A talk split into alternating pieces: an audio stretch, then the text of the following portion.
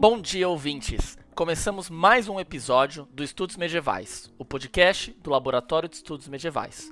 Meu nome é Eric Sion e hoje eu tenho o imenso prazer de novamente receber o professor Bruno Tadeu Sales, da Universidade Federal de Ouro Preto, para conversar sobre um tema muito caro a nós dois. O professor Bruno é coordenador do núcleo do Leme da Universidade Federal de Ouro Preto e a sua área de pesquisa é a da história das ordens militares e religiosas. Atualmente, os seus estudos estão voltados às cruzadas, partindo de fontes de origem muçulmana e inseridos na perspectiva das histórias conectadas, que busca observar fenômenos locais do Oriente Próximo em articulação com outras regiões do Mediterrâneo medieval. Professor, muito obrigado por ter aceitado participar de mais um episódio do Estudos Medievais.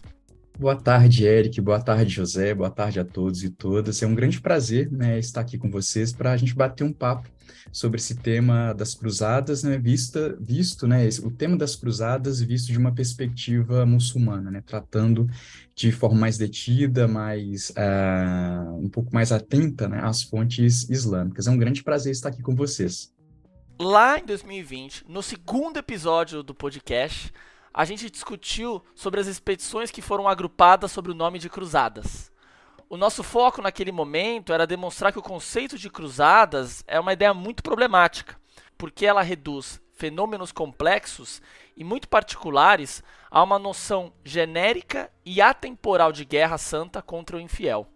De qualquer forma, apesar dessa questão conceitual, as expedições elas aconteceram e elas impactaram as regiões do Oriente Próximo.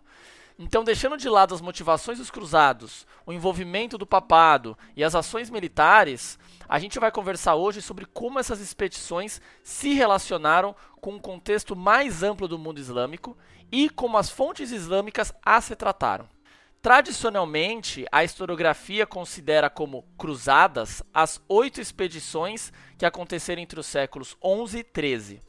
Dessas expedições, somente a primeira, que aconteceu entre 1095 a 1099, concretizou seus objetivos, ou seja, conseguiu conquistar Jerusalém. Durante os vários confrontos, houve pilhagens, cercos e conquistas de diversas cidades pelos cruzados.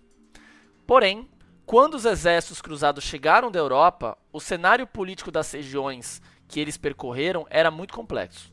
Isso porque não existia uma união política ou mesmo cultural entre todos os povos que habitavam lá. Dentro desse mosaico político, os cruzados eram apenas mais uma peça na composição.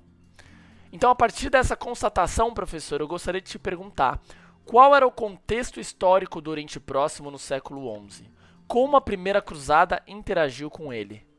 Eric, obrigado pela questão, ela é bem interessante e a sua questão me remete principalmente a um intelectual chamado Sanjay Subramanian, que uma conferência, se não me engano, em 2013, né, se não me falha a memória, ele clamava por uma história simétrica, né, ao contrário de uma história assimétrica, né, uma história eurocentrada, uma história ocidentocentrada, né, principalmente com base nas fontes ocidentais. E pensar o tema das cruzadas a partir desse olhar sobre como você chama atenção para o contexto né, do Oriente Próximo, para o contexto ah, da Síria, da Palestina e, sobretudo, do Egito. Né? Na nossa fala hoje, o Egito ele terá um, um, um papel né, extremamente especial. É, tudo isso, né, chamar atenção para esses aspectos, nos, nos nos remete a essa demanda do Sanjay Subramania em desenvolver uma história, é, propor uma história simétrica. E durante muito tempo, né, a própria ideia de história das cruzadas, ela vem carregada de uma perspectiva extremamente assimétrica, de um olhar do Ocidente para o Oriente, né, esse Oriente pensando de um ponto crítico, né, como o Eduardo Said nos, nos apontou, né, a direção desde pelo menos a década de 70.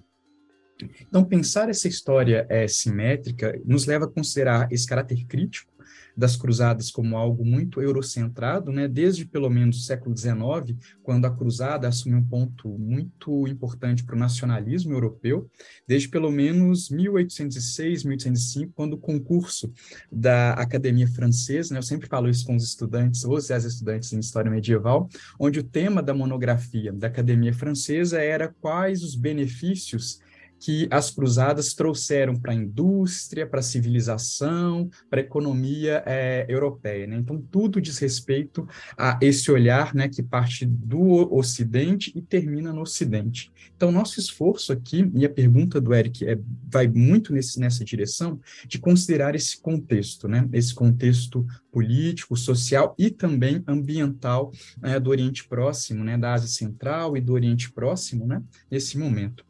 Eu, nos últimos tempos, tenho trabalhado com, um pouco com história ambiental, principalmente a partir do olhar de um. Ele é um historiador, mas também um arqueólogo, um geógrafo, Rony Ellenbland, que escreveu três trabalhos importantes. É um, é arqueólogo, geólogo, geógrafo e historiador israelense que escreveu sobre as cruzadas de um ponto extremamente crítico ao sionismo, né? Mas isso não, isso não fará parte da, da nossa discussão hoje. E a partir desse, desse intele, intelectual, né, o Rony Ellenblam, a gente pode considerar que é uma mudança climática nas estepes asiáticas entre o século X e o século XI. Isso provocou, né, teria impulsionado é, um esfriamento da, das estepes e uma consequente é, insuficiência de abastecimento para a, as montarias dos turcos né, nômades daquela região. Então, isso teria impulsionado principalmente os turcos oiugures uh, da estepe asiática rumo à região da Mesopotâmia, Bagdá, onde eles se estabelecem. Então, essa pressão é, turca sobre o califado abássida, né, que, que estabelecia o governo naquela região, gerou uma nova acomodação de poderes. Então, os turcos, convertidos ao islamismo, já em contato com os árabes desde pelo menos é, desde a expansão né, muçulmana a partir do, do profeta Mohammed e seus sucessores, né, os, os califas benguiados, omíadas, abássidas, é, eles é, já em contato com os árabes eles se impulsionam, né?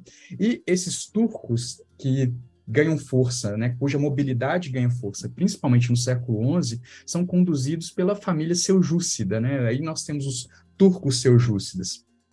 E os turcos seljúcidas, que vão tutelar é, o califado abássida, vão é, se deslocar rumo à Mesopotâmia, rumo à Síria, e nessa movimentação para a Síria, Síria, vão provocar conflito com dois poderes importantes dessa região, né? o Império Bizantino, é o Império Grego, Império Romano do Oriente, o Império, Império Grego Romano, esse Império Romano grego né, nesse, nesse momento, e o califado xiita fatímida do Egito, né, estabelecido em 969 da Era Comum. Né, o califado abássida, que ah, estabeleceu um governo muçulmano por, pela bacia mediterrânea, norte da África, leste, é, Ásia Central, ah, vai, a partir do século IX, se fragmentar. E um desses poderes concorrentes é o califado fatímida.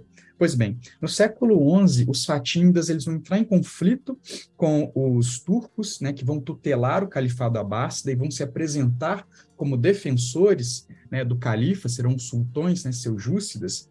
Então, esse conflito vai gerar uma tensão na região, tanto que a própria cidade de Jerusalém, antes da, da chegada dos latinos, dos cruzados, é, passara de mão, de mãos, né, dos seljúcidas para os fatímidas. Né? Se não me falha a memória, a cidade de Jerusalém estava nas mãos dos fatímidas, tomada pelos turcos, há menos de um ano. Então, quando os, os, os latinos chegam em Jerusalém, eles encontram esse ambiente tumultuado. E é bem interessante porque havia embaixadas fatímidas enviadas para Constantinopla, né, as notícias dessa mobilização, dessa expedição é, vinda do Ocidente chega até a cidade do Cairo e o califa, preocupado, envia embaixadas né, para, o, para Constantinopla. E uma das ideias dessas embaixadas era propor uma aliança com os latinos, com os cruzados, para que eles se estabelecessem na, no norte, ali na Síria, de forma a compor um, um poder tampão que impediria o avanço seljúcida. Então, inicialmente, haveria um esforço diplomático é, entre fatímidas e latinos para que eles, eles se contrapusessem ao avanço dos turcos seljúcidas, né, que estavam ganhando importantes posições naquela região, principalmente em aliança com os poderes árabes estabelecidos na Síria desde a expansão é, arábica, né, com sucessores do profeta né, Mohammed. Então, esse é, esse é o panorama inicial, né, quando os latinos chegam. A movimentação turca, desde pelo menos a segunda metade do século XI, 1075. É, essa pressão turca, ela, ela gera uma, uma uma acomodação com os abássidas, uma tutela do califado abássida. O califado abássida, de certa forma, ele é tutelado pelos turcos, já não exerce poder.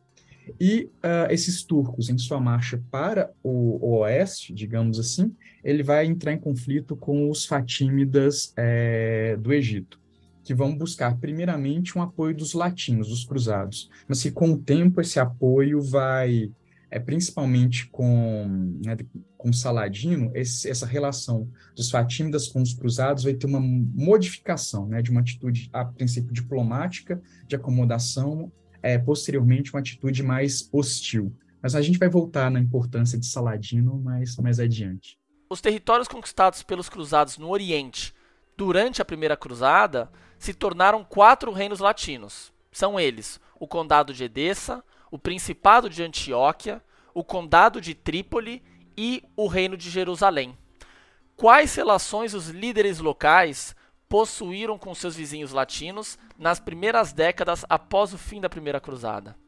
Bom, nas primeiras décadas, uh, nós podemos pensar em um ambiente fragmentado. Né? Nós temos os seljúcidas, nós temos os fatímidas se esforçando por estabelecer um poder nessa região, nós temos os bizantinos também ainda com pretensões, Antioquia, na parte, na região norte, é, na Síria, então, nós temos um ambiente extremamente fragmentado. E nós temos também poderes de origem arábica que também vão se articular e vão se acomodar entre seus júcidas bizantinos, fatímidas e latinos.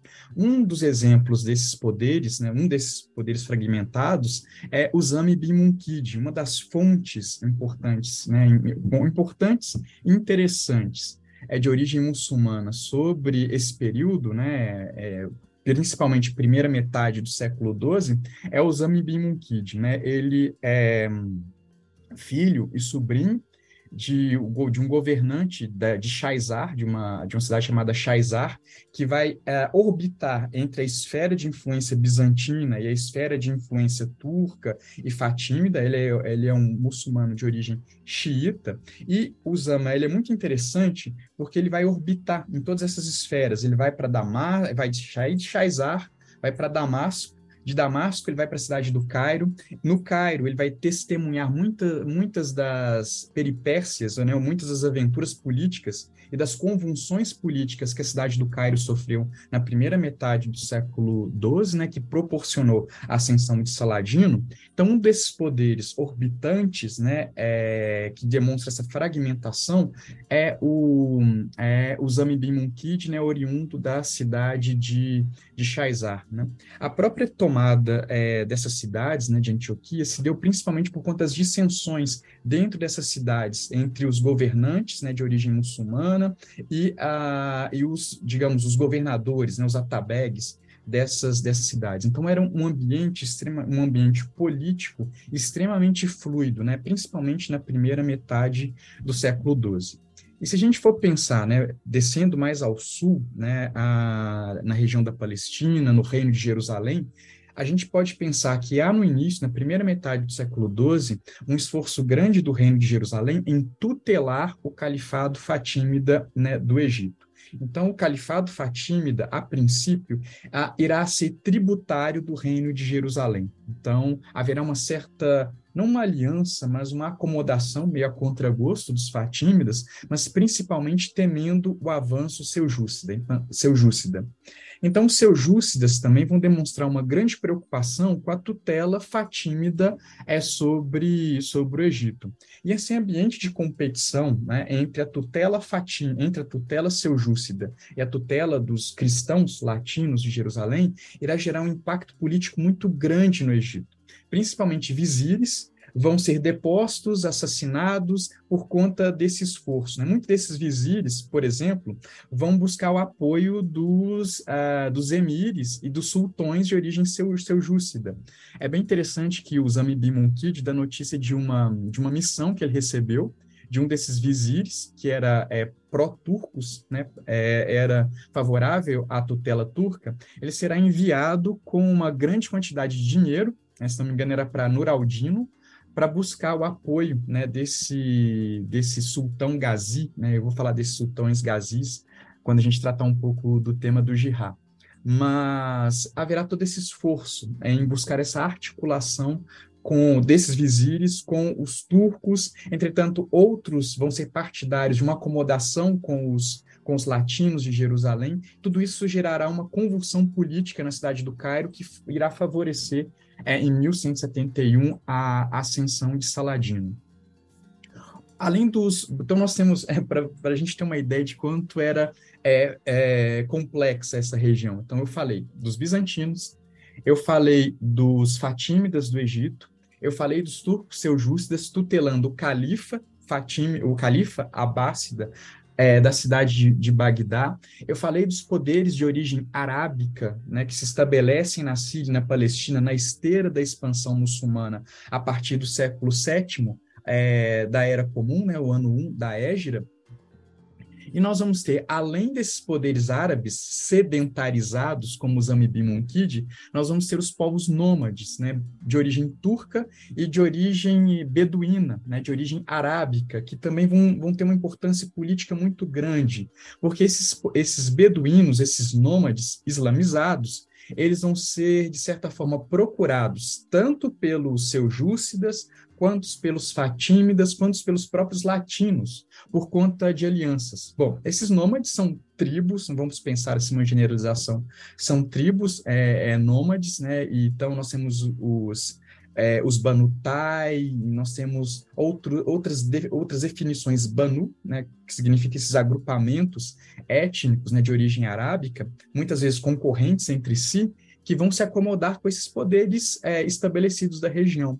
E por que, que os nômades são tão importantes? Porque, por conta do deslocamento, eles são informantes, eles podem ser guias, eles podem ser escolta para as caravanas de comércio, eles podem ser fonte de carne né, para os mercados e feiras da região, então, eles podem ser aliados em potencial incorporados como tropas mercenárias nos exércitos. Né? Então, eles são uma força é, a ser considerada e a ser procurada é, por todos os poderes sedentários dessa região, seja ah, os Fatímidas no Egito, os Ayúbidas com Saladino, os Mamelucos posteriormente, é, os próprios latinos, é, os, os abássidas de Bagdá, os próprios seljúcidas. Então, além de todos esses poderes sedentários de origem turca, arábica, grega, latina, nós temos também esses beduínos de origem é, arábica que vão ser uh, procurados pelos poderes, mas esses mesmos poderes terão uma certa desconfiança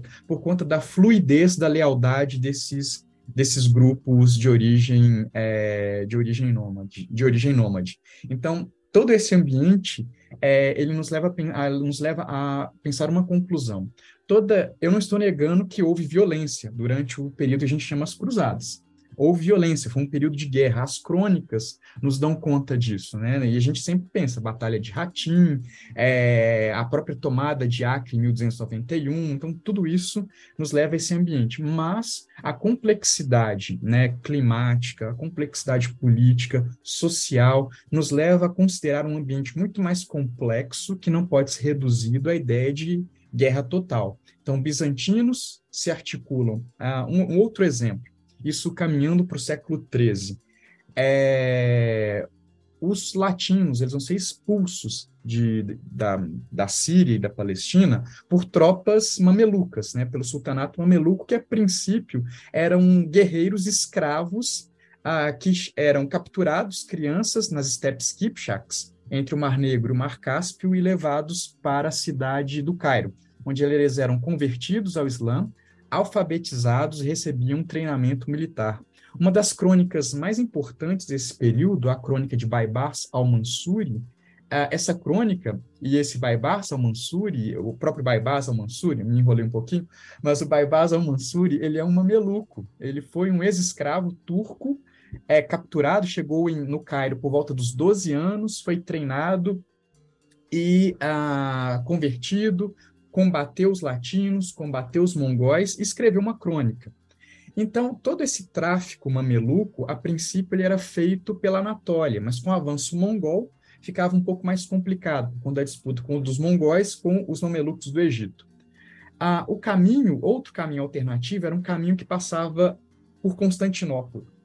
Então, a partir do século XIII, Constantinopla vai, ter, vai conhecer um fluxo de escravos de origem turca que irá abastecer as casernas da cidade do Cairo, que esses mesmos escravos vão expulsar os latinos. Então, nós temos cristãos bizantinos alimentando um tráfico humano, uma diáspora, posso chamar assim uma diáspora turca, para a composição de um exército extremamente eficaz que irá por fim aos reinos latinos é, na Síria e na Palestina. Então, isso nos dá a ideia da complexidade. A gente volta que uma cruzada foi direcionada contra Constantinopla em 1204. Constantinopla, né, o, o Império Bizantino foi governado entre 1204 e 1263 por um latino, né, os gregos voltam depois ao poder, então tá, há toda uma tensão e uma desconfiança entre os gregos e os latinos, né? E desde a da, das prime da primeira cruzada, né, o, os líderes, das, os líderes né, latinos da cruzada vão ter uma tensão muito grande com os bizantinos.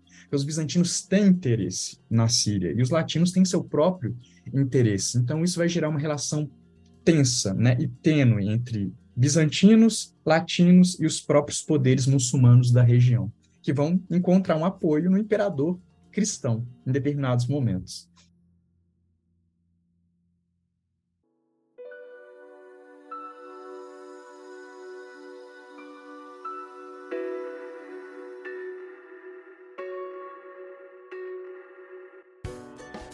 Quando a gente fala sobre os reinos latinos e as cruzadas, faz parecer que existiu na região do Oriente Próximo um protagonismo latino.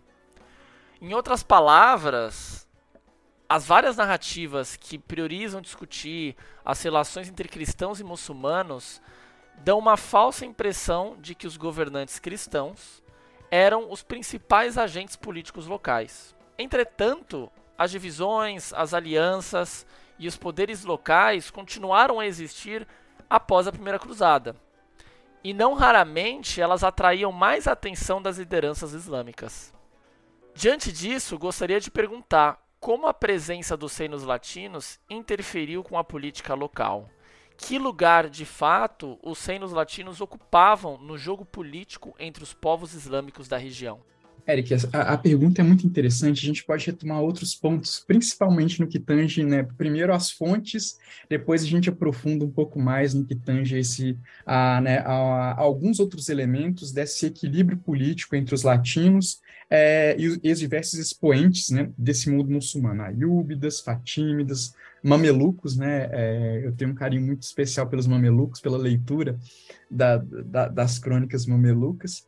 Bom, enfim, é, acho que um, um grande, uma, acho algo importante a ser destacado é esse protagonismo latino, ele vem principalmente de uma influência de um nacionalismo europeu do 19, que busca identificar nas cruzadas uma das raízes da identidade nacional, então a busca de heróis é, cruzados, ou então a busca de, como eu disse no, no concurso né, da Academia Francesa de 1805, 1806, né, qual que é a importância da cruzada para a história europeia. Né? Então, não é a, o contato dos latinos com os muçulmanos que é estudado. O que é estudado é como que esse contato contribuiu para uma história posterior. Né? Então, não, não, as relações não são estudadas por elas próprias, mas, mas à medida que elas constroem uma identidade nacionalista, é, colonialista e orientalista posteriormente. Então esse é um dos, é, esse protagonismo latino vem muito um, um, um pouco dessa, um, um, pouco não, muito dessa, desse, desse, dessa assimetria, né, que o Sanjay Subramanian fazia a crítica, né, logo no início da nossa conversa, e também por conta das fontes, que são em grande, né, eram até então, em grande medida, fontes de origem latina, fonte de origem cristã. Né? Se a gente pensar nas crônicas, e nas edições de crônicas, desde pelo menos o século XIX, né, Guilherme de Tiro, é, o, é, pensando no, próprio Templário de Tiro, não, não era um Templário de Tiro, mas a, essa crônica ficou no, do século XIV, ficou conhecida, né, final do século XIII, início do século XIV, ficou conhecida como a crônica do Templário, do Templário de Tiro. É, e outras crônicas, né, o, a, a, crônica anônima né, da Primeira Cruzada, então a grande maioria da, da Ademar de Chabanes, então outro, vários cronistas é, são cronistas de origem latina.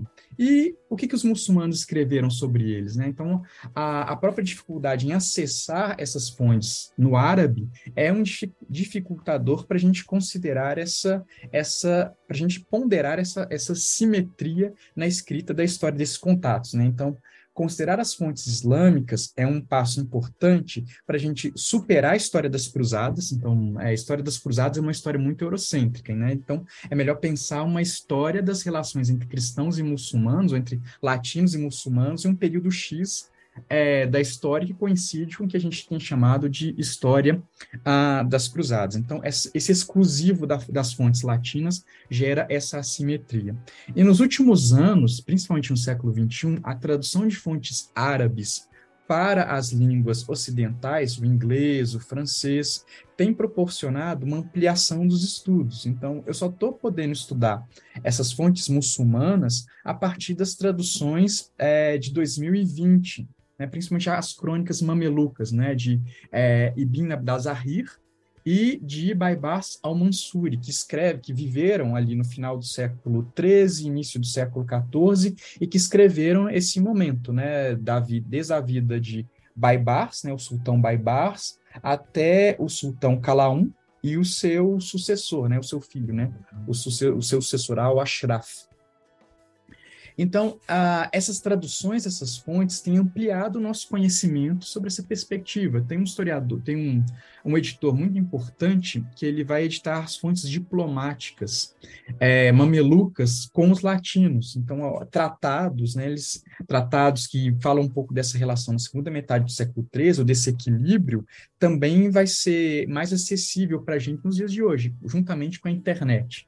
A internet vai proporcionar um acesso a essas fontes islâmicas traduzidas do árabe para as línguas modernas, né, ocidentais. Então isso amplia um pouco essa amplia um pouco essa essa, essa perspectiva, né, e ajuda a gente a construir uma história mais simétrica, né. Além disso, estudos de origem arábica, né, então um dos estudos que né, me serve de base para o nosso bate-papo hoje, que fala sobre as comunidades nômades estabelecidas no Egito e a relação com fatímidas, ayúbidas e mamelucos, ele é um texto de um, de um historiador não ocidental, tem um historiador muito importante de origem indonésia, o Abu Munshar, que vai também trabalhar com esse tema, né, com o tema das cruzadas. E outros autores também, que não vão ser é, tão voltados, né, ou não vão ser oriundos de uma de uma de academias né, europeias, mas que vão, vão proporcionar trabalhos muito importantes, né?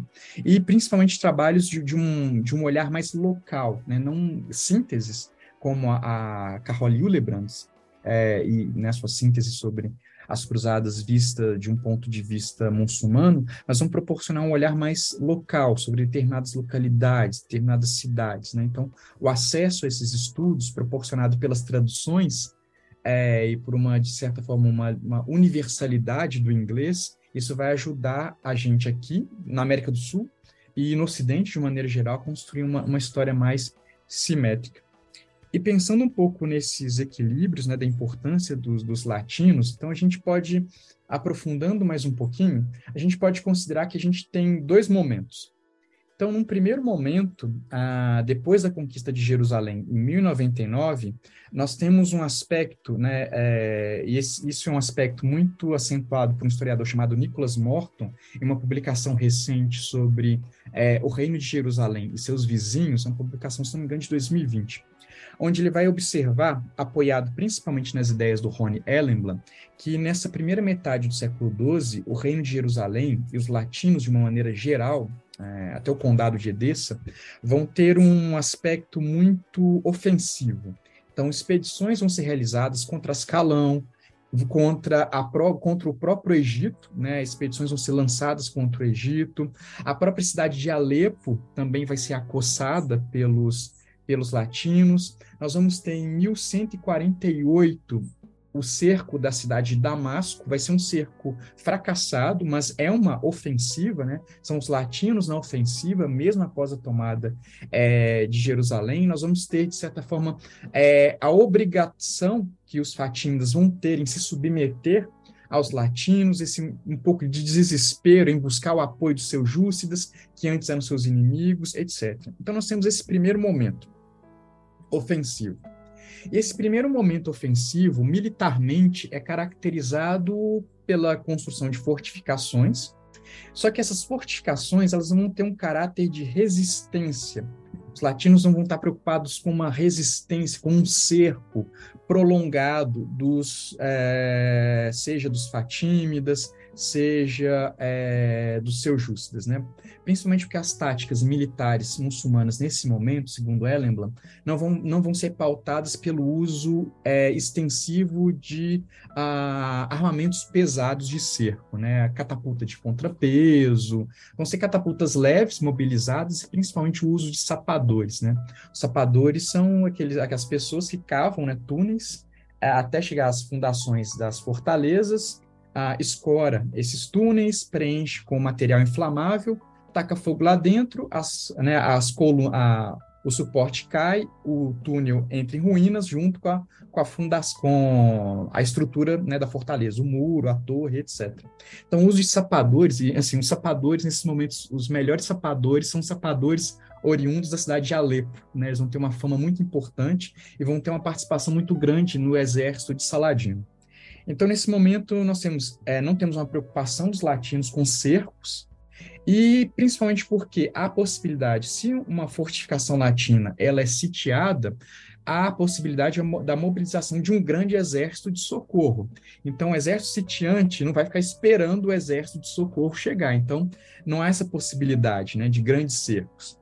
Então, nós temos, a partir né, da segunda metade, né, principalmente a partir dos sultões gazis, né, que são Zenge, Nuraldino e Saladino, uma reorganização ou um novo equilíbrio nesse ambiente é, da Síria e da Palestina. Porque Nuraldino, Zenge, Nuraldino e Saladino conseguem reorganizar as forças muçulmanas de forma a se contrapor a esse caráter ofensivo a princípio. Né? Então, um ponto importante, fundamental nessa virada de equilíbrio é a tomada do poder de Saladino no Egito em 1171. Saladino é enviado ao Egito junto com seu tio Shirkuh a pedido do seu mestre, Nuraldino, para socorrer e para evitar que os egípcios caiam é, poder, no poder do reino de Jerusalém, ou na esfera de influência do reino de Jerusalém. Saladino é muito importante para o Egito por dois motivos, ou melhor, três motivos. Primeiro, ele vai restabelecer o sunismo, que era a prática muçulmana sagrada do califado abássida. Saladino, Noraldino, né, como ah, vinculados aos seus júcidas, vão também ser se apresentar como ah, campeões do califa abássida. Então, Saladino, ele, ele, ele vai ser importante para o Egito porque ele estabelece o sunismo é, em contraposição ao xiismo, né, que era a prática é, dos califas fatímidas, e como que ele vai restabelecer o, o sunismo a partir de 1171? Uh, a partir de escolas corânicas, patrocinando escolas corânicas e a construção de mesquitas. Né? Isso vai dar a Saladino um aspecto devocional muito importante para o jihad que ele vai empreender posteriormente. Né? Para você ser um gazi, ou alguém comprometido com o jihad, você não precisa, você não, você não, você somente ser somente um guerreiro não é suficiente. Você precisa ser um guerreiro e ser um devoto, ser um uh, alguém um, piedoso. E como você demonstra essa piedade? Através de obras piedosas. Construção de wakfs, por exemplo, também, o patrocínio de wakfs. Os wakfs, eles são meio que hospitais ou ambientes onde os peregrinos que vão a Meca ou as cidades sagradas do mundo muçulmano, eles, eles param para receber auxílio, proteção, socorro, etc. Né? Então, o ACF tem um aspecto é, caritativo muito importante. Então, primeiro aspecto, é, Saladino vai trazer essa mudança confessional, vou dizer assim, no Egito. Segundo aspecto, Saladino vai introduzir, segundo aspecto, Saladino vai introduzir o princípio da Iquita no Egito. O que, que era a Iquita? Até então, os exércitos muçulmanos no Egito, eles eram pagos através dos recursos advindos dos tributos. Então, o Estado, o califado, é, recolhia os tributos e redistribuía para as unidades militares. Saladino introduz o princípio da equita. O que, que, era o princípio da equita? Era a concessão de terras em troca de serviço militar. Esse princípio da equita está presente desde o início da expansão islâmica, quando que havia concessão de terras é, a título privado em troca de tributos. Então, desde a expansão do profeta Mohammed, havia a prática de conceder terras para os árabes em troca da entrega de tributos. O que muda na Iquita é que essa terra ela não é mais possuída em caráter privado, mas ela é possuída em caráter vitalício. Depois da morte do detentor da Iquita, a Iquita volta para o poder do califa e ele entrega essa Iquita para outro detentor. E o detentor da Iquita, um emir, por exemplo, ele tem a obrigação de prestar serviço militar e de manter os seus guerreiros mamelucos livres a partir dos rendimentos dessa Iquita. Então, há um esforço grande, uma preocupação dos detentores em Iquita, no Egito, em garantir, primeiro, acesso à água, aos recursos hídricos, e garantir a produção, né, a boa produção das Iquitas para poderem ser mantidas as suas unidades militares. Então, Saladino introduz esse princípio da remuneração das forças islâmicas pelo princípio da Equita. Acho que esses termos árabes na edição dá para pôr aqui num, tipo, num, num fly, num, num, num box, né? Pela né, Equita, o ACF. É, isso é, é, importante, mas a Equita é importante, né? É um ponto que não é muito tratado, né? A remuneração das tropas muçulmanas nesse momento. Né? Era um dos princípios. Então, os emires é, eram remunerados nesse a partir de Saladino com a Equita, mas nós temos também soldados que recebiam um soldo, né? Sejam do detentor da Iquita, seja do próprio califado, né? Terceiro ponto importante que Saladino, é, terceiro né, aspecto importante de Saladino é que ao estabelecer o controle do Egito e ao, ao se colocar como sucessor de Nur al-Din, Saladino vai proporcionar uma certa unificação das forças islâmicas não sem conflito, né? Saladino, a Carrola e o Lebrand até lembra que se Saladino não tivesse tomado Jerusalém, ele entraria para a história como muçulmano que combateu outros muçulmanos, principalmente a oposição da cidade de Mossul. Então havia muçulmanos em Mossul na órbita de influência do califado Abassa de Bagdá, que eram hostis a Saladino, desconfiavam muito de Saladino, porque diziam que ele queria somente favorecer a sua, a sua própria família, a família ayúbida. Então, Saladino, ele combatendo outros muçulmanos, ele vai se impor, ele vai combater a própria família do seu mestre, os filhos do seu mestre, Nuraldino, e ele vai conseguir é, estabelecer uma força militar que vai pressionar e acossar os latinos de uma maneira mais efetiva. Então, ele vai fazer uso de catapultas né, com mais recursos, né, com catapultas de contrapeso, catapultas pesadas, vai continuar utilizando sapadores, né, os melhores sapadores do mundo são sapadores de Alepo, e ele vai conseguir é, direcionar toda essa força é, contra os, os, reinos latinos. Isso vai gerar uma mudança, né? Uma mudança, porque os latinos, a partir desse momento, vão investir muito mais em fortificações que resistam a grandes cercos. Então, nós vamos ter a tecnologia dos castelos concêntricos. O que é, que é o castelo concêntrico? O castelo concêntrico ele tem pelo menos duas cortinas é, de muralha duas cortinas de muralha exatamente para resistir a um cerco prolongado. Além disso, eles vão investir também em granários em recursos de abastecimento de água que sejam mais duradouros e mais efetivos do que nas fortificações anteriores, tendo em vista a necessidade de se contrapor a uma força militar muçulmana mais efetiva, mais potente e mais eficaz do que as forças fragmentadas e em disputa entre si anteriormente. Então, a princípio, os latinos têm uma importância é, nesse ambiente político, né, é, principalmente na relação com o Egito Grande. A partir da segunda metade do século XII, principalmente com Saladino, esse, esses latinos vão começar a perder uma influência cada vez né, significativa, até uma nova acomodação com os descendentes de Saladino na primeira metade do século XIII, porque os aiúbidas vão ser muito, vão estar muito preocupados com o envio de novas expedições do Ocidente. Então, eles vão estar preocupados em não acossar esses latinos, em se acomodar com eles, de forma a evitar novas expedições, ou melhor, novas cruzadas. Essa relação de força vai se alterar quando os mamelucos, né, outra coisa importante que Saladino faz. Os fatímidas tinham como base militar a infantaria sudanesa, complementada por armênios, turcos, mas em grande medida escravos sudaneses compunham a força militar egípcia. Saladino ele traz uma preponderância turca e curda na composição militar egípcia.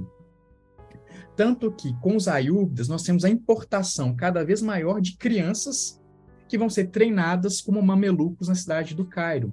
Então, Saladino ele introduz e desenvolve durante o período ayúbida a utilização dos soldados mamelucos.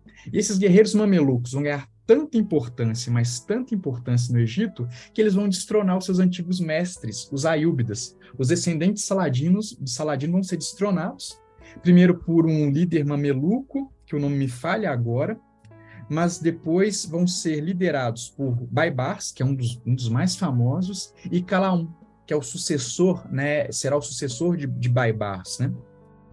Então, Baibars e Calaum, assim como Saladino, vão ser, eles podem ser considerados como sultões gazis à medida que eles reivindicam para si uma ideia de proteção do Islã, e uma ideia de proteção do Islã não somente contra os latinos, os latinos vão perdendo influência. O grande inimigo na segunda metade do século XIII para os mamelucos são os mongóis. Os mongóis que vêm é, do leste asiático, da Ásia Central, tomam Bagdá em 1258 e vão ser a grande ameaça para os sultões é, mamelucos da cidade do Cairo. Nisso, os latinos eles estão restritos a algumas cidades na costa da Síria, alguns pontos fortificados na costa da Síria, né? sendo mais famoso ou mais conhecido a cidade de Acre. Né? Então, ah, no século entre o século, segunda metade do século XII e até a segunda metade do século XIII, os latinos perdem cada vez mais força. Eles são obrigados cada vez mais a fazer acordos e a compromissos com os governantes do Egito, né, para se manter. E nesse momento os mongóis avançam, é, acossando, pressionando e se compondo como uma grande ameaça ao, ao sultanato mameluco do Egito a partir de 1250, 1260. A gente vai ter uma grande batalha entre a Batalha de Homs de 1281. O próprio Baibaz al-Mansur irá lutar, o cronista irá lutar nessa batalha. E a gente conhece muito essa batalha por conta do, do próprio Baibaz al-Mansur.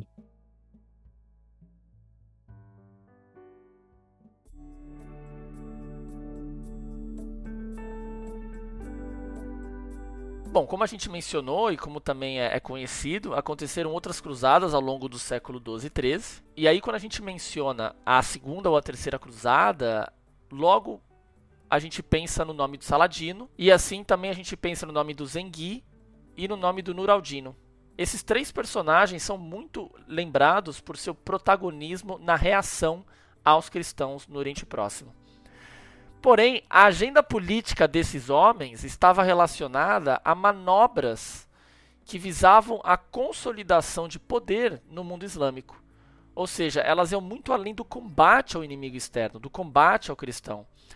Eu, eu faço essa constatação para mudar o nosso foco das cruzadas e dos senos latinos e enfatizar o mundo político islâmico que se localizava distante delas, que possuía suas próprias intrigas e que também estava preocupado com instabilidades internas que não se resumiam apenas em problemas com a presença de cristãos. O que se passava no restante dos territórios sobre influência islâmica, como o Egito e a Península Arábica, nesse período? Que outras questões permeavam a política do Oriente Próximo? esses são os três sultões conhecidos como sultões gazis, né? Zengi, Nuraldinho e Saladino. Eles vão ser muito importantes exatamente porque eles vão é, impor o primeiro grande desafio aos latinos, né? principalmente a figura de Saladino. Evidentemente, né, como você muito bem chamou a atenção, Eric, esses sultões gazis eles vão ter a sua própria agenda política.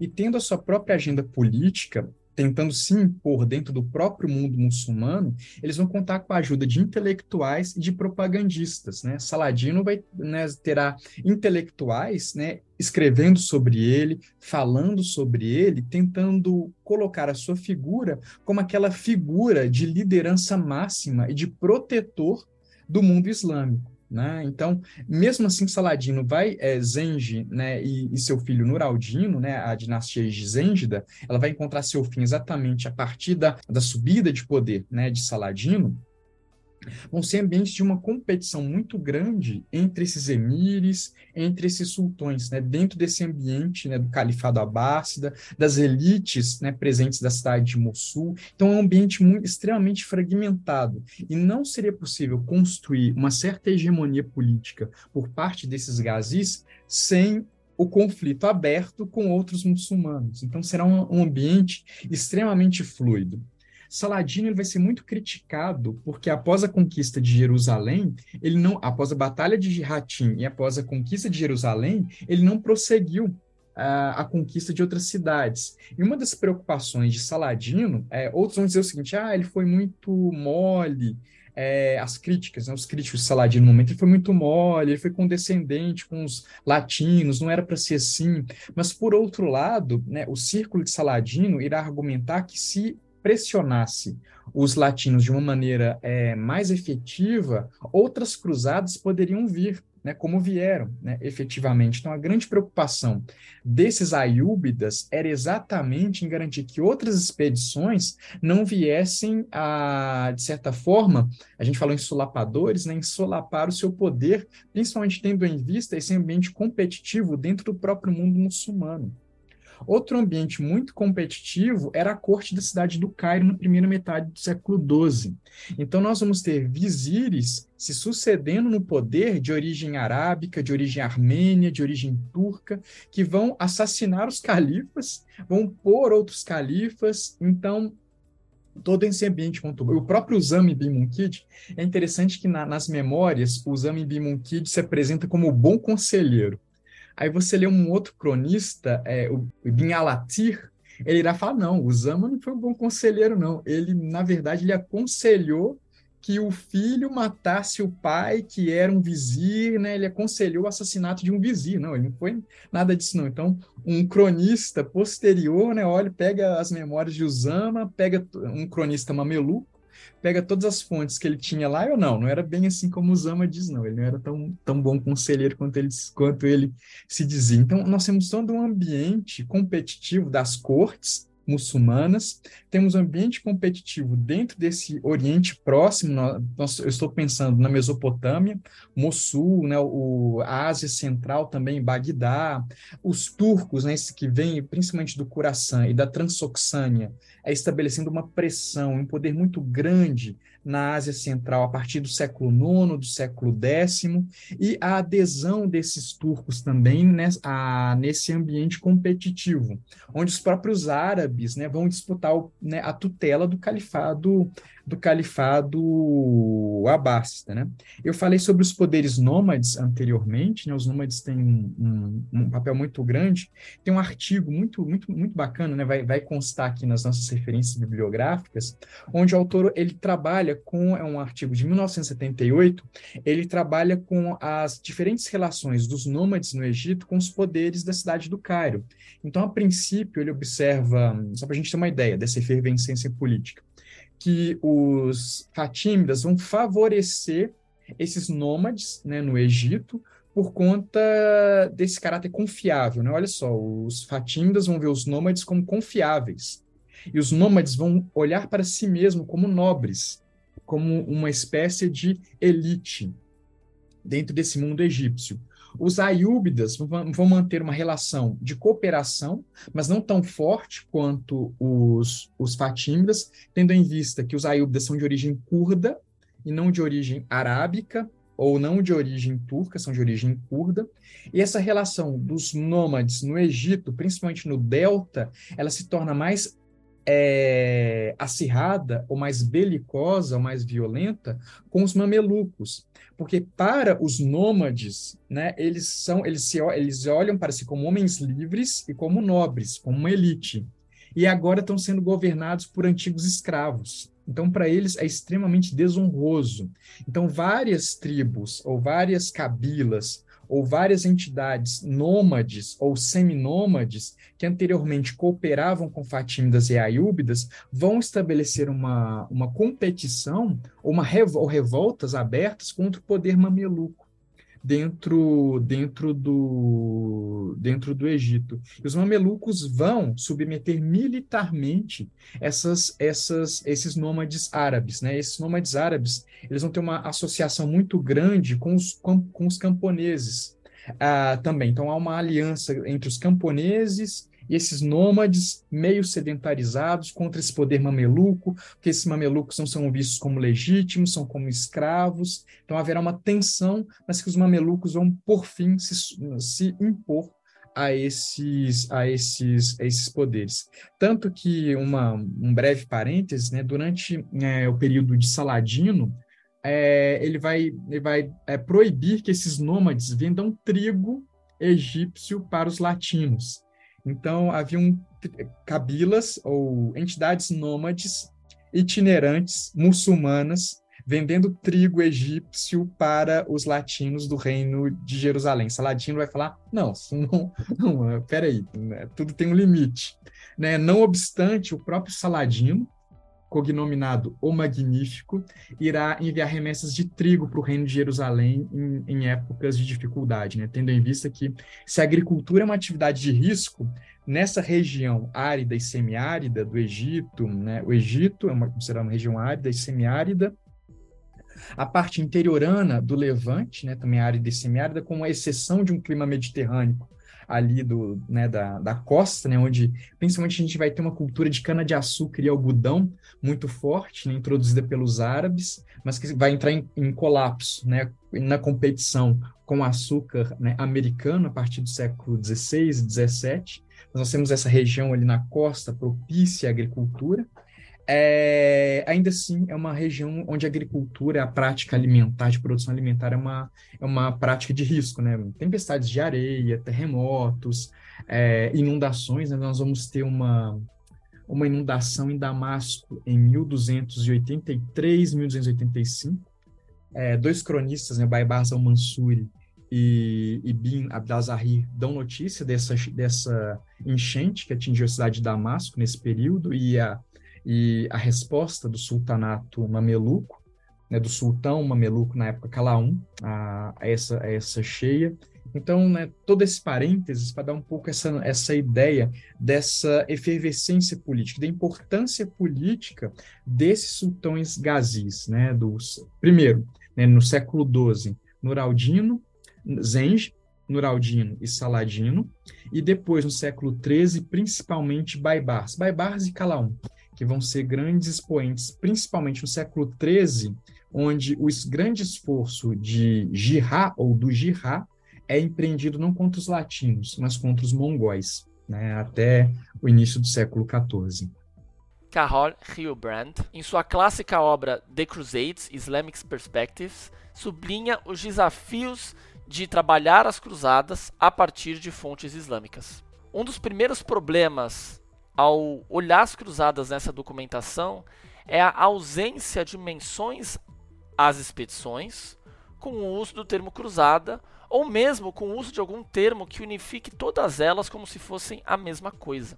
Isso não reflete apenas uma particularidade do vocabulário, mas na verdade ele reflete uma forma distinta de conceber e interpretar as várias expedições que os povos islâmicos testemunharam.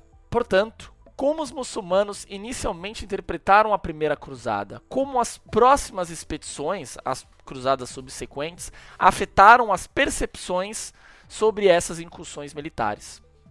Sim, Érico, obrigado pela, pela questão. esse é um ponto importante porque o próprio termo cruzada ele vem no século XIII, né? Ele não, não acompanha é, desde a primeira da primeira expedição, né? Essas expedições, nesse momento, elas são qualificadas pelos latinos, latinos como passagem, ou como expedição, ou como uma peregrinação, né? a ideia de uma peregrinação armada. É, para os muçulmanos, isso vai ser muito complexo né, a princípio, porque eles vão a, essa região, a Síria, como eu disse anteriormente, é uma região de passagem, né? Então nós estamos, nós temos, nós vemos aí é, os árabes a partir da expansão muçulmana com o profeta Mohammed, os califas bem guiados, os omíadas, os abássidas. Nós vamos ter também a, o deslocamento, a movimentação dessas comunidades nômades desde a Península Arábica.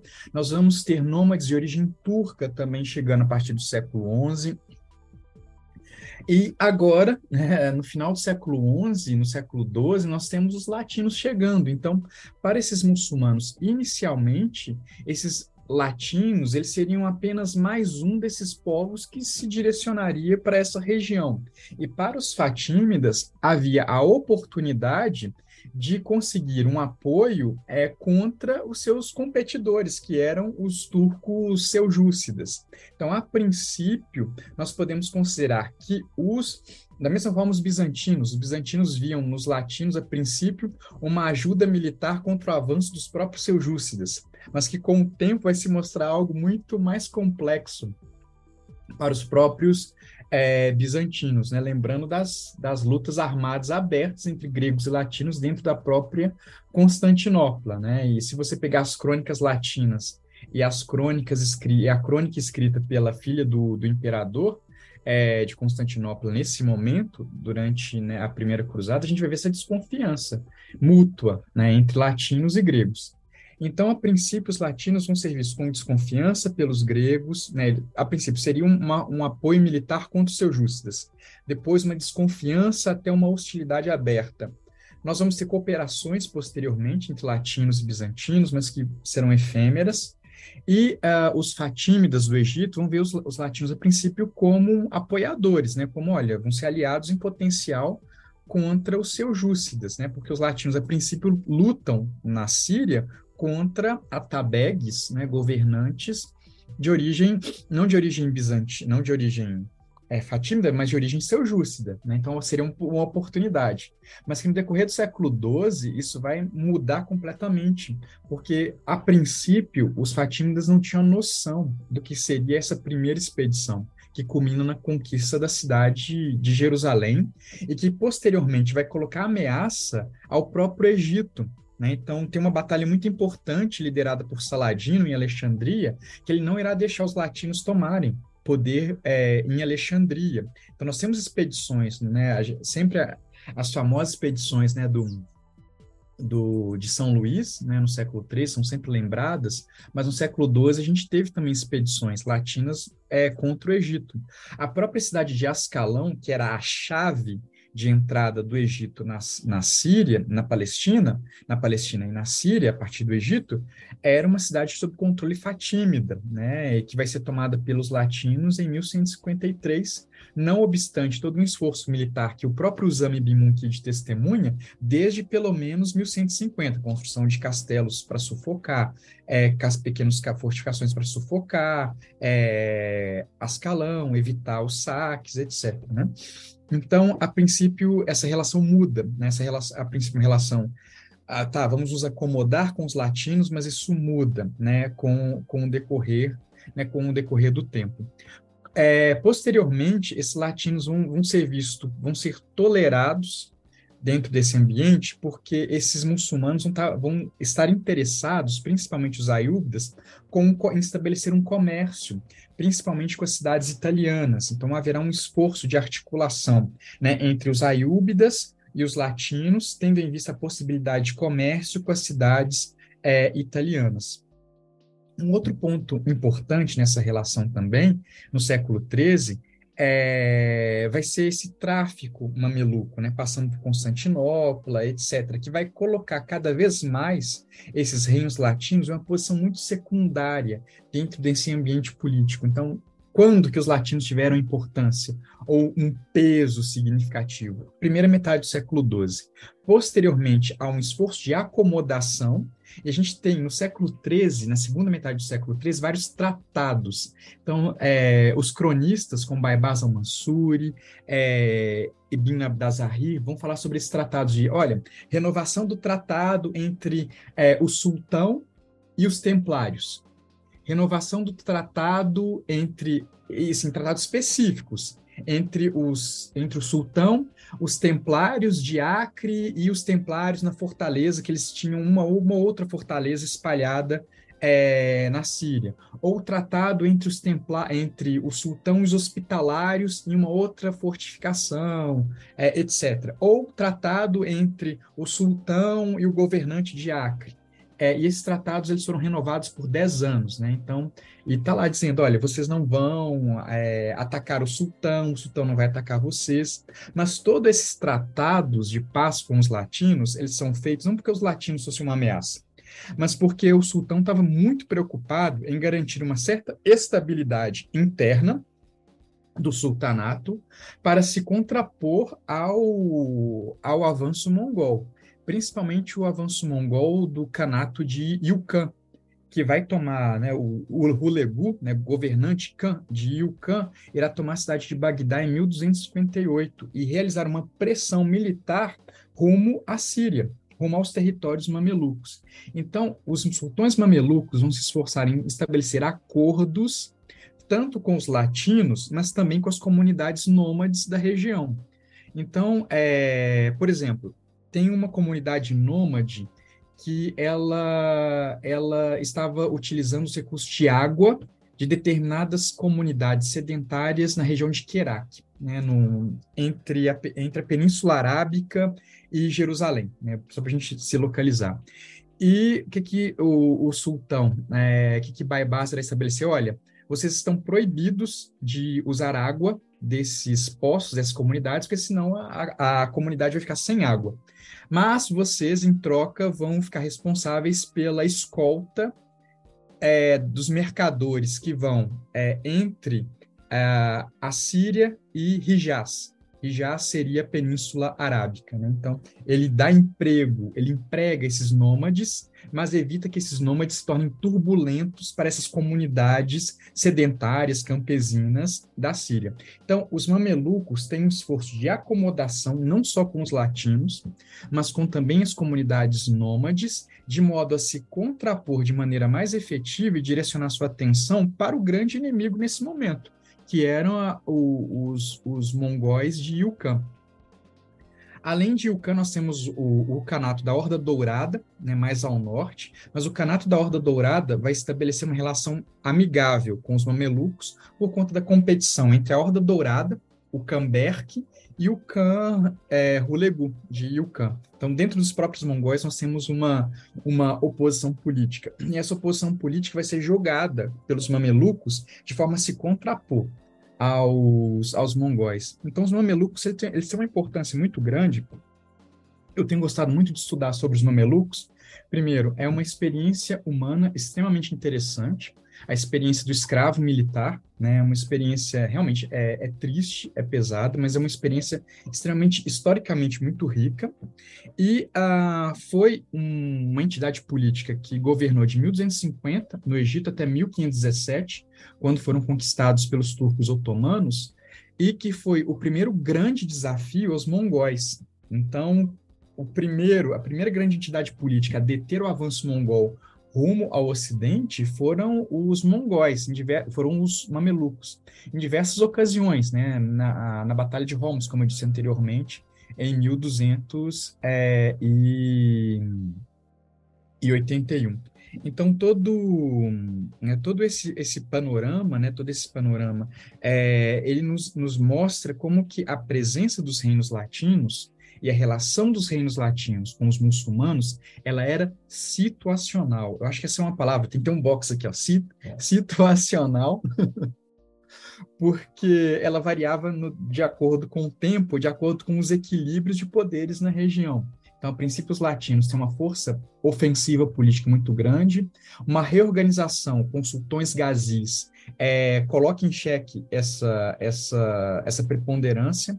Há uma acomodação na primeira metade do século XIII por interesses mútuos entre aiúbidas, que governam o Egito, partes da Síria e da Palestina, e nós temos uma virada de mesa no século XIII com a subida ao poder dos sultões mamelucos, que vão estar muito preocupados com os mongóis, e essa preocupação vai fazer com que eles concluam tratados, mas vão fazer com que ele, também eles é, acossem de maneira mais efetiva os latinos, porque há uma preocupação não completamente ilegítima de que os latinos procurem é, a aliança com os mongóis.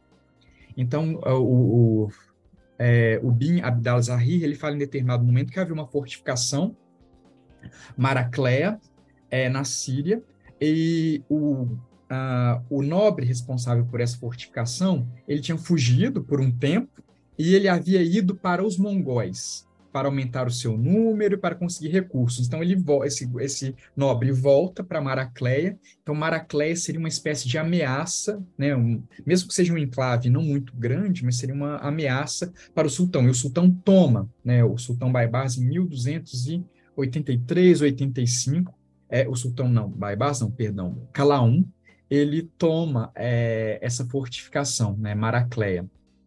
Então, tudo isso chama atenção para a posição relativa dos reinos latinos nessa região. A gente consegue perceber esse caráter relativo. Se a gente tomar somente as fontes latinas, ou somente a bibliografia é, eurocêntrica, a gente vai ter uma visão muito muito latinocêntrica, né? Então foi importante, é, eles tiveram um, impacto grande na região, etc. Mas se a gente tomar as fontes islâmicas em perspectiva, de uma maneira não secundária, mas primária, no sentido de vamos trabalhar as fontes islâmicas mesmos, é, o panorama é um panorama que eu acredito mais verossímil é um panorama onde essa presença é muito relativa. Né? A gente, por exemplo, eu gosto de falar nas aulas que nesse momento, século XIII, o centro do mundo era a cidade do Cairo. Né? Se você considera as rotas da seda e as rotas comerciais transaariânicas, e como isso, essas duas rotas convergiam para o Cairo, a gente considera como que o Cairo era uma era nesse momento, se não o centro, se não um dos centros é, do mundo nesse momento. Se não me engano, Cairo tinha entre 200 mil e 300 mil pessoas, né, uma população por volta é, desses números nesse nesse momento.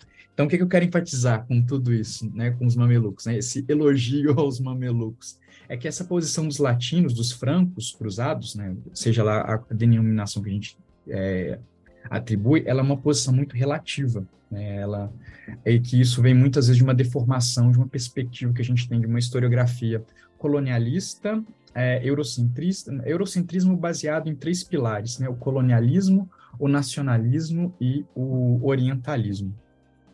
Então a gente considera toda essa posição né, é, relativa né, dos poderes latinos, tendo em vista as diversas relações que eles vão estabelecer com os poderes muçulmanos e como que esses poderes muçulmanos lidavam com os latinos e as outras preocupações, né, ou isso é um termo do Eric, as agendas que esses poderes muçulmanos tinham, seja os, os aiúbidas para se impor aos outros, às outras famílias muçulmanas, principalmente aos competidores de Mossul, ou aos mamelucos diante do avanço dos mongóis, né, que se tornam também uma, uma componente desse ambiente político do Levante nesse momento. Eu acho que é interessante quando a gente compara, por exemplo, todo essa, esse protagonismo latino nas fontes, né, nas fontes latinas, né, como a historiografia trabalhou com elas e acabou dando essa importância. A gente faz uma simples comparação, por exemplo, com, com os territórios que de fato foram ocupados pelo, pelos, pelos senos latinos, né, chama atenção, né, é uma faixa muito estreita ali, né, no Mediterrâneo. Por algum momento eles tentaram fazer com que essa faixa avançasse, mas logo já foi recuada, né, então é, só daí você já começa a se perguntar por que tamanha importância e peso, sendo que o território que eles tinham era tão pequenininho, né, diante de todo o resto do norte da África e da Península Arábica, né, até mesmo da Ásia com os mongóis. Então é, é, muito interessante ver esse contraste. Né? Sim, e nesse tráfico mameluco, por exemplo, a gente vai ter participação de mercadores venezianos e genoveses. Então, cristãos latinos é, contribuindo nesse comércio de escravos, né, que vai alimentar o, o exército egípcio que vai acabar tomando a cidade de Acre em 1291. Então, essas relações elas são muito muito fluidas, elas são muito complexas, elas não são completamente opositivas, né? Não obstante, determinadas fontes deixam a entender isso, né? Que é a luta do bem contra o mal, etc. Mas é, eu sempre gosto de falar isso em sala de aula, né? Curtem biquíni cavadão? Então, aqui embaixo, as leis são diferentes.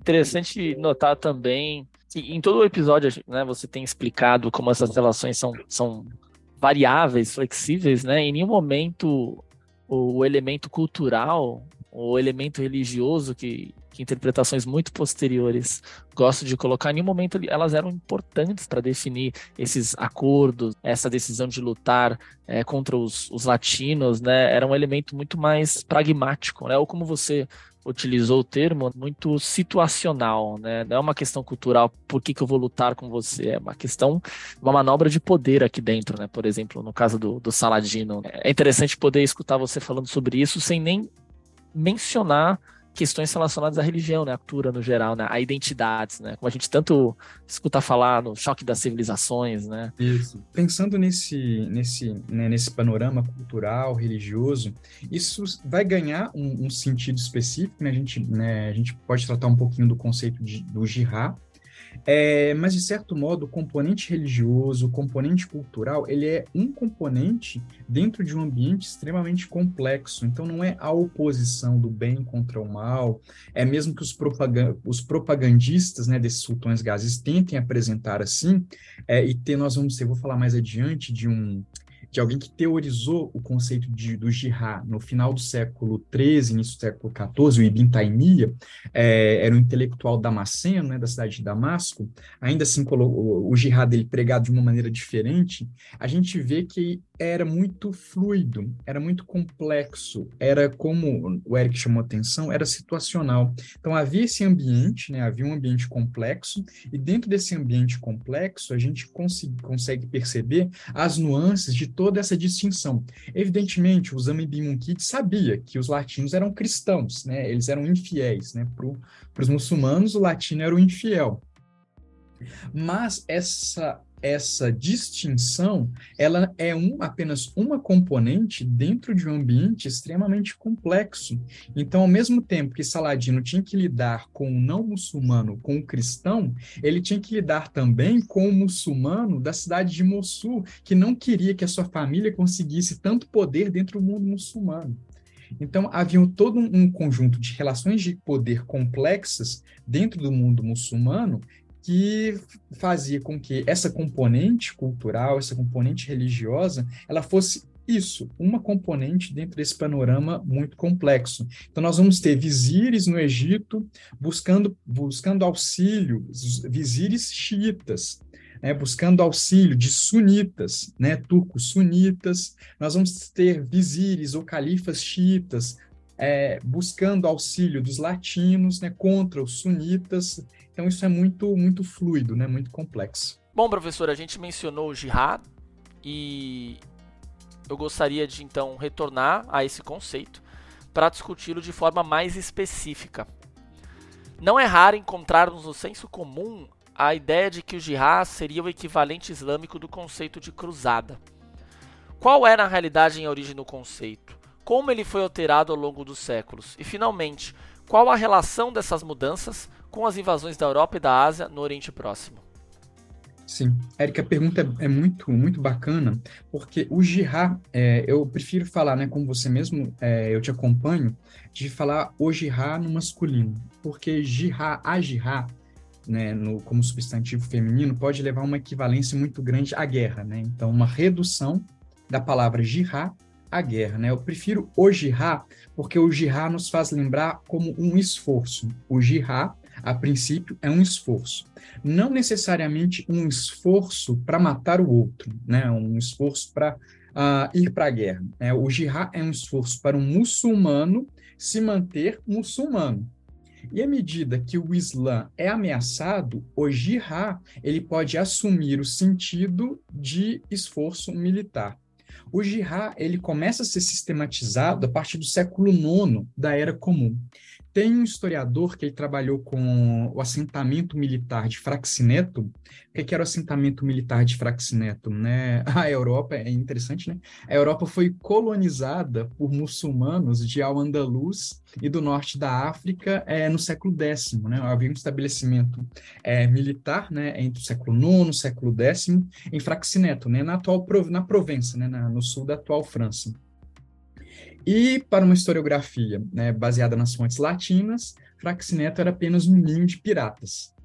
Para, uma, uma, um, para pesquisadores mais modernos, que se pautam nas fontes islâmicas e nas fontes arqueológicas, é, Fraxineto não era um ninho de piratas, era um assentamento militar.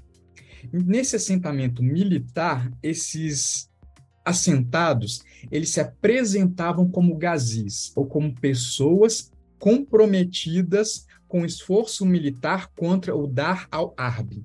O Dar al-Harb era o lugar é, da guerra, era o lugar onde você poderia estabelecer a guerra, contraposto ao Dar al-Islam, que era o lugar é, da comunidade muçulmana, a Uma, né, onde estabelecia o Islã.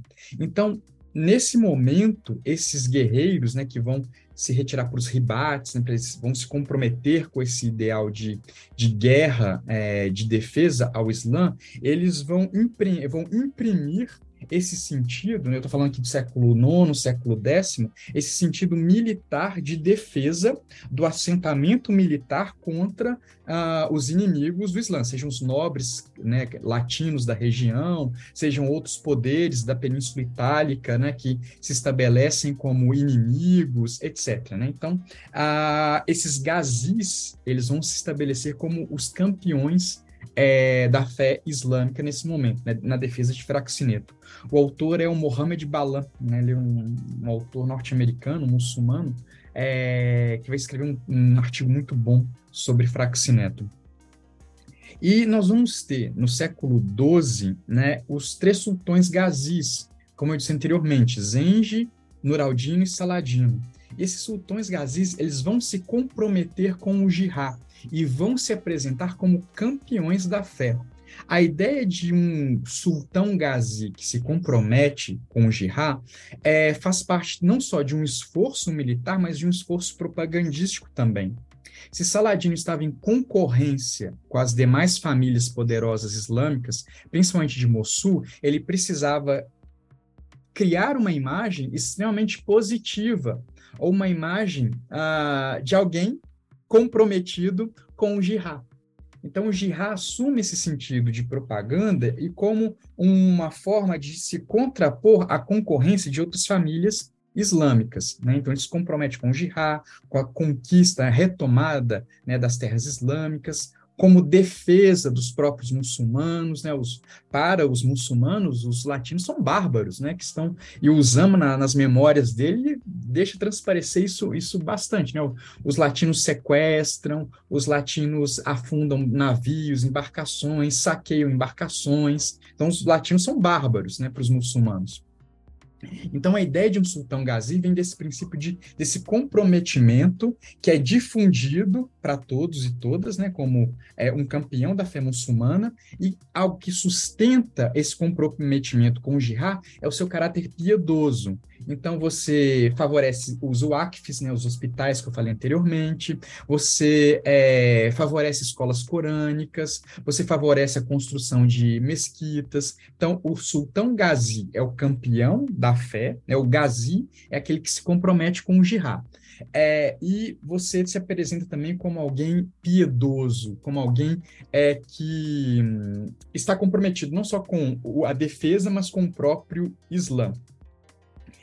E nesse e, e o jihad não é algo, o, jihad também é algo histórico. E a gente percebe, né, um, um, dos, um, dos, um das componentes do jihad, isso a partir do século, final do século XIII, do século XIV, o jihad direcionado contra os mongóis. Então, no século XIII, no século XIV, o jihad não é contra, né, pregado pelos sultões gazis mamelucos contra os latinos, é contra os mongóis. O inimigo da fé são os mongóis de Ucã.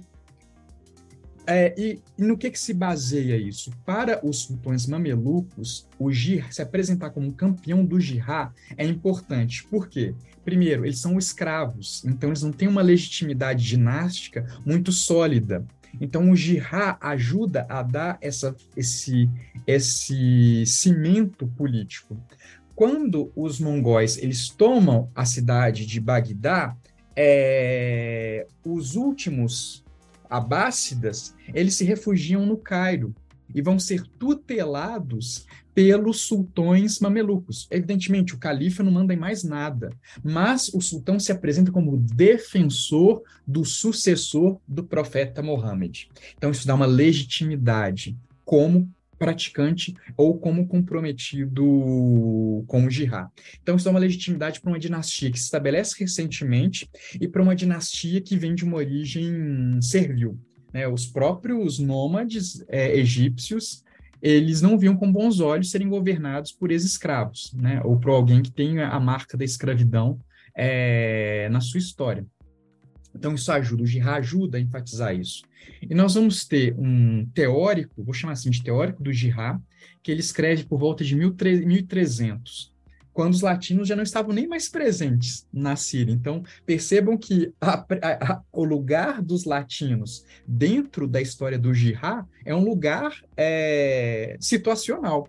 Eu falei do Girard do século IX, no século IX, século X, quando do esforço de defesa de Fraxineto, esse assentamento, essa colônia muçulmana na, na França, e agora estou me remetendo ao esforço do Jihad pregado em 1300 contra os mongóis. Então, Ibn Taymi, em 1300, os mongóis eles tomam a cidade de Damasco. Ibn Taymi estava em Damasco, ele é uma figura muito controversa, que ele foi preso porque ele falava demais, tal. É, ele vai escrever dois tratados, né, é, breves tratados, primeiro é, conclamando o jihad contra os mongóis e segundo, conclamando, é, respondendo a seguinte pergunta: é possível lutar contra os mongóis seguindo um emir corrupto? Ele vai falar que sim, porque o mal menor é preferível a você se submeter ao, ao, né, ao inimigo da fé, que é o mongol. Mas ele vai identificar, o Ibn Taymiyyah, nesses tratados, quatro tipos de guerreiro mongol. Ele vai, ele vai conviver, ele vai perambular pelo acampamento mongol na cidade de Damasco, né, estabelecido nas proximidades da cidade de Damasco. E ele vai dizer que haviam quatro tipos, né? Qual que é o primeiro tipo? É, é o muçulmano apóstata, ou seja, um muçulmano que largou o islamismo e abraçou a, é, a prática sagrada mongol, animista ou outra prática de origem de origem asiática. É, o, mon, o muçulmano não praticante, aquele que se diz muçulmano só no nome, o, o pagão, né, seria aquele uh, um, mongol que segue suas práticas né, sagradas de origem mongol, de origem chinesa, etc. E os, é, os mongóis que ele, e os que são componentes da religião das religiões do livro, judeus e cristãos. E o jihad ele deve ser empreendido contra os dois primeiros, então, apóstatas e muçulmanos só de nome, eles não devem ser tolerados. Você não deve fazer tratados de paz, você não deve dar piedade, você deve matar as não deve tomar as mulheres deles como esposas. Você é, é você é permitido realizar uma guerra total contra apóstatas e contra e contra muçulmanos só no nome. Os outros dois, eles são mais tolerados. Você pode estabelecer tratados de paz, né, com os pagãos, com os, os, os povos, o, os povos do livro. É, então, nesse sentido, o jihad para Ibn Taymiyyah, ele é um esforço militar conduzido contra os mongóis, mas especificamente é mais violento contra apóstatas muçulmanos não muçulmanos muçulmanos que abdicaram do islamismo e muçulmanos que são muçulmanos apenas no nome, não são praticantes. Né? Então, o jihad ele vai ganhar um outro sentido nesse contexto do avanço mongol, e à medida que os mongóis eles vão se comprometendo no decorrer do século XIII, do século XIV, com o islamismo. Nós vamos ter cães mongóis, como Berk, por exemplo, que vão se converter ao Islã. Né, e vão patrocinar a entrada das elites mongólicas dentro do islamismo. Os mongóis vão ser muito permeáveis para as práticas culturais, sagradas das localidades onde eles se estabelecem, onde eles conquistam. Então, é, nesse sentido, a gente percebe uma historicidade do sentido do jihá, onde o lugar dos latinos é um lugar pequenininho, né? é um lugar pequenininho dentro de uma esfera, de uma história que é muito maior, que é muito, que é muito, que é muito mais rica, né? E o lugar que eles ocupam, né, é um lugar que vai, uh, a princípio, nós não temos um esforço militar efetivo dos muçulmanos contra os latinos, ou porque eles não entendem ou porque é, esses latinos eles são vistos como uma espécie de fiel da balança, como um tampão, como um ponto de equilíbrio entre fatímidas e seljúcidas, mas o esforço do jihá ele vai ser conclamado posteriormente é, a partir dos sultões, sultões gazis, os, os, três sultões, repetindo, né, o Zengi, Nur al-Din e Saladino, e ganha um aspecto mais potente com um círculo intelectual em torno de Saladino, e vai ganhar um aspecto, um aspecto determinante com os mamelucos que tomam poder no Egito e que vêm nessa origem militar, né? eles são militares, escravos, mil, escravos militares, então eles têm orgulho dessa origem, eles têm orgulho dessa origem enquanto protetores do Islã.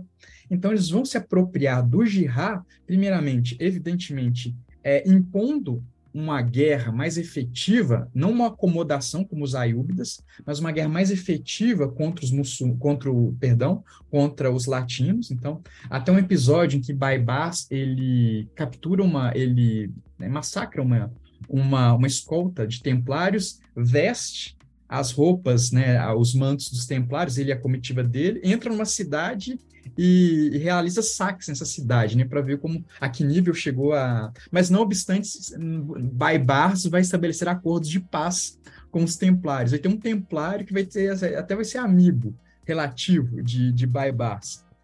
É interessante que tinha um sultão mameluco que enviava mensagens, enviava notícias do avanço do exército mameluco para o mestre templário Guilherme de Bijou, né? E o, mestre Guilherme de Bijou enviava presentes para esse emir mameluco, assim. Então, é, então todo o avanço mameluco para a tomada da cidade de Trípoli e para a cidade da cidade para a tomada da cidade de Acre, é, os templários e os latinos já estavam a par por conta desse uh, desse X9, né, mameluco que enviava as notícias lá para a galera.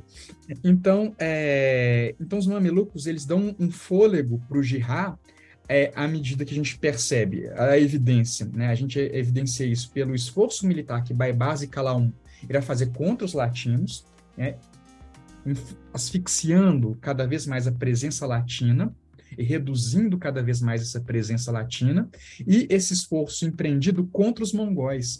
Então, Ibn Taymiyyah é um exemplo de um expoente de como esse discurso do jihad, enquanto guerra, enquanto esforço militar, ele é empreendido contra, não contra um cristão, não contra o latino, mas contra é, os mongóis, que são, nesse momento, a principal ameaça militar para os mamelucos do Egito.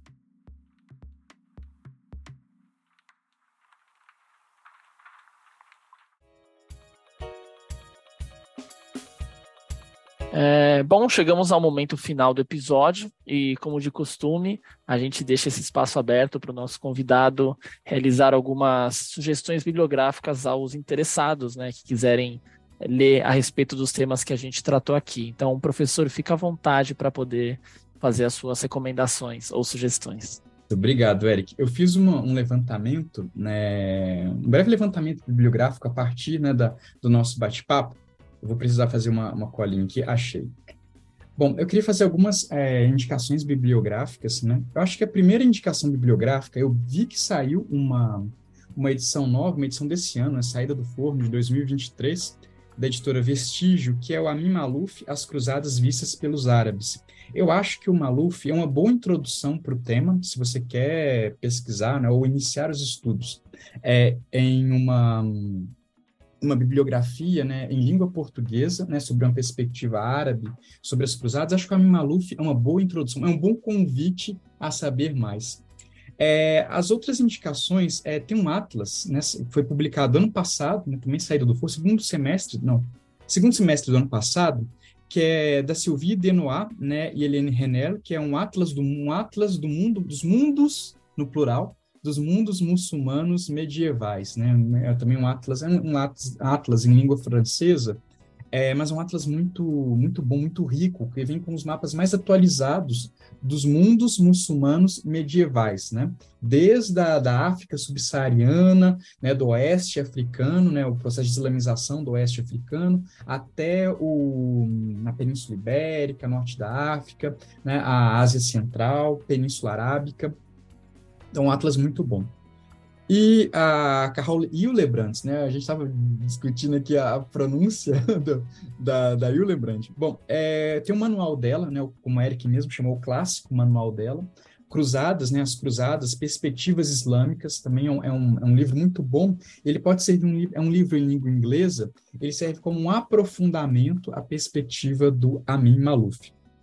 Eu cito aqui, né, em língua portuguesa, o artigo do Eric, que As Cruzadas e as Apropriações Contemporâneas da Idade Média. É um artigo muito bom que eu recomendo para vocês, exatamente para pensar esse, essa ideia de cruzada e as apropriações, apropriações contemporâneas, um artigo de 2021. E eu me permito um, um pequeno jabazinho, que é um, um pequeno texto que eu publiquei na Sacralidades Medievais, que é um, os dilemas do convívio, templários, aiúdas, mamelucos, e a necessidade de se reconsiderar os seus contatos sem o equívoco da guerra total. É um pequeno texto né, de divulgação sobre esse tema da relação entre latinos e muçulmanos, sob um ponto de vista um pouco mais complexo. Tem um texto muito bom de um historiador chamado Hamid Abdel Saleh, que ele trata exatamente sobre a, os nômades, as comunidades nômades presentes no Egito e a relação desses nômades com a, os Fatímidas, os Ayúbidas e os Mamelucos, né, entre o século XI e o século XIII. Um artigo muito bom, de 1978, está presente no Estúdia Islâmica. E, finalmente, uma última referência de um historiador chamado Jochen Johann, perdão, Jochen Schenck, que fala sobre a violência nômade, né, e o reino de Jerusalém e as ordens militares. Então, é, é um texto também que trata sobre essa relação complexa dos nômades com os latinos, os, os e os mamelucos. Então, essas são referências bibliográficas e as referências bibliográficas presentes nessas referências bibliográficas podem ser novos caminhos né, para a gente ampliar esses estudos, né, ainda tão é, no início aqui no, no nosso Brasil. Mas é isso. Muito obrigado pelas recomendações, professor. É, lembrando que a gente vai deixar as citações completas, as referências completas de cada uma das obras na descrição do episódio. E bom, então aproveito aqui para agradecer novamente a presença do professor. Foi uma conversa muito interessante e fico muito feliz de poder ter a oportunidade de poder voltar a esse assunto e poder discutir mais sobre esse tema. Ô, Eric, eu que agradeço a parceria. É sempre bom trabalhar com você, trabalhar com o José. Né? Eu fico muito feliz e muito empolgado é de trabalhar com pesquisadores que eu gosto muito e que eu tenho muito respeito. Obrigado. Também gostaria de agradecer aos ouvintes que nos acompanharam até aqui e até a próxima. Até a próxima. Tchau.